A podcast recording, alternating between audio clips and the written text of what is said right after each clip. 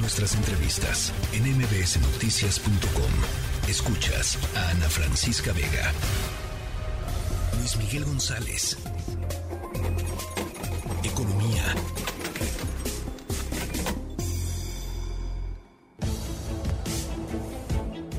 Bueno, de entre las cosas que uno pues lee y de pronto sorprenden es esta idea de los gobiernos de Brasil y Argentina de crear una moneda única, una moneda que se llamaría el sur eh, para comercio internacional, no para consumo interno, es decir, el peso em, argentino eh, estaría, pues se mantendría, digamos, eh, el real brasileño también.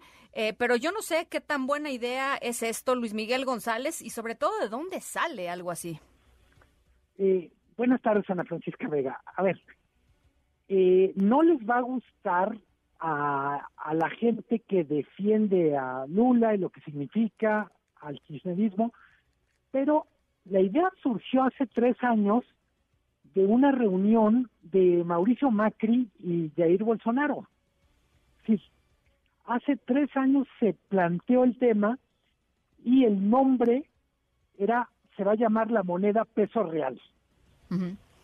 Obviamente no no duró mucho más que el anuncio. Tienes mucha razón cuando dices, llama mucho la atención que se diga, puede haber una nueva moneda, una moneda común, y vamos tratando de entender, todo el mundo tenemos como referencia el euro. Para que el euro funcionara, hubo muchos años de trabajo y hubo ciertas condiciones. Sí. Eh, hay una palabra que los europeos citan mucho en estas discusiones todavía ahorita, que es la famosa convergencia. Convergencia quiere decir que, por ejemplo, las tasas de inflación tiendan a ser parecidas.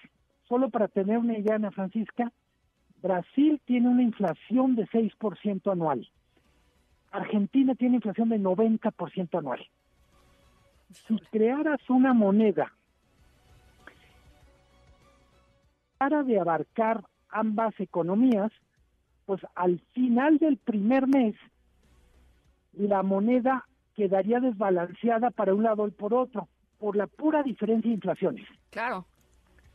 Luego, cuando hablamos de convergencia, en el caso de la Unión Europea, también se dice, bueno, convergencia tiene que ver con alineación de políticas de integración, por ejemplo, política comercial común frente a terceros, un mercado laboral común, una política fiscal en donde, por ejemplo, Brasil y Argentina digan, bueno, entre nosotros, para que esta unión funcione, vamos a acordar que nadie puede tener un déficit fiscal más de 2%, etcétera. Cuando en Europa entran a funcionar todos estos mecanismos para garantizar la, convergencia, aparecen los gritos de molestia por lo que consideran la intromisión de la burocracia de Bruselas. Sí, claro. Dicen, ¿con qué derecho un burócrata de Bruselas nos va a decir que lo que estamos haciendo para apoyar a nuestros productores, para legítimo derecho a gastar más porque hay mucha gente que necesita ese dinero, ¿cómo nos vienen a decir cómo vamos a gobernarnos?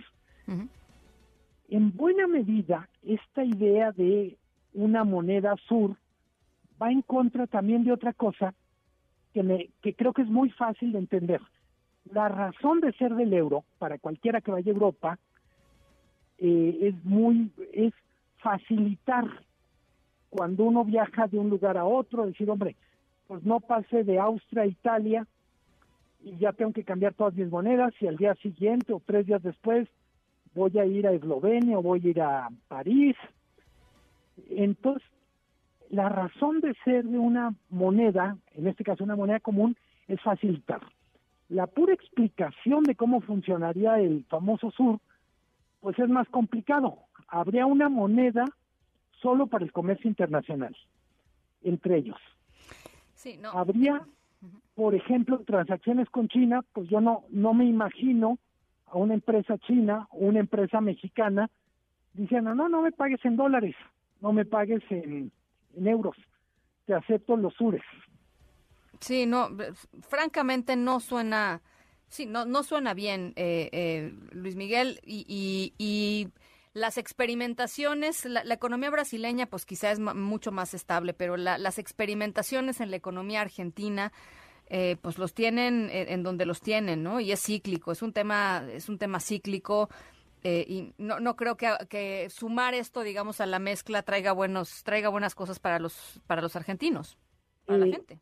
Leía los argentinos que entre otras cosas tienen un humor negro exquisito. Decía uno, todavía no nace, ya se devaluó. que me parece que sintetiza muy bien el estado de ánimo respecto a cómo se recibe esta moneda. Claro. Eh, tengo la impresión que el propio lanzamiento es una especie de distractor. Hay, hay problemas de la economía real muy profundos. El caso de Argentina, la hiperinflación, insisto, 90%. No, tremendo. A ver, ahora nos venimos para, para acá, nos venimos para acá. Eh, la mayor cuesta de enero desde el 2001, la inflación está en 7.94. No es buena noticia. No es buena noticia. Aquí en el país. Lo hemos comentado a lo largo de todo el año. El propio mensaje que hemos escuchado del Banco de México es no hay una solución mágica que de aquí a pasado mañana nos vaya a regresar a niveles de inflación bajos va a ser una, yo, yo ya va a ser un, un esfuerzo de varios meses. Eh, todavía nos queda poder adquisitivo por perder o por tratar de sostener. Eh, ¿qué, ¿Qué novedades hay en el dato de la primera quincena de enero? Ya no solo hay que hablar de precios de alimentos, sino precios de servicios. ¿A qué se refiere estos precios de servicios? Me parece que mucha gente que nos escucha le hará sentido en la renta. En muchísimos casos, las rentas de vivienda se ajustan al comenzar el año.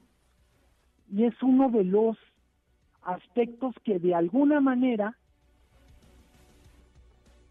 no solo la inflación pasada, sino las expectativas. Quien tiene una casa, un departamento, pues lo que quiere es no perder capacidad adquisitiva en la negociación del contrato de renta para el siguiente para el siguiente año. Eh, pues creo que los datos de la primera quincena, Ana Francisca, eh, son un aviso a la autoridad monetaria, al Banco de México, pero también a la Secretaría de Hacienda, en el sentido de no bajar la guardia. Creo que mínimo el primer semestre vamos a seguir teniendo la inflación como un tema de conversación no deseado, de de negativo, pero al mismo tiempo como un recordatorio de todo lo que nos falta por hacer. Bueno, pues ahí está, 7. ¿qué? 7.94 la inflación dada a conocer hoy em, por el INEGI. Bueno, pues ahí está. Luis Miguel, un abrazo. Gracias. Abrazo, Ana Francisca. Gracias a ti. La tercera de MBS Noticias.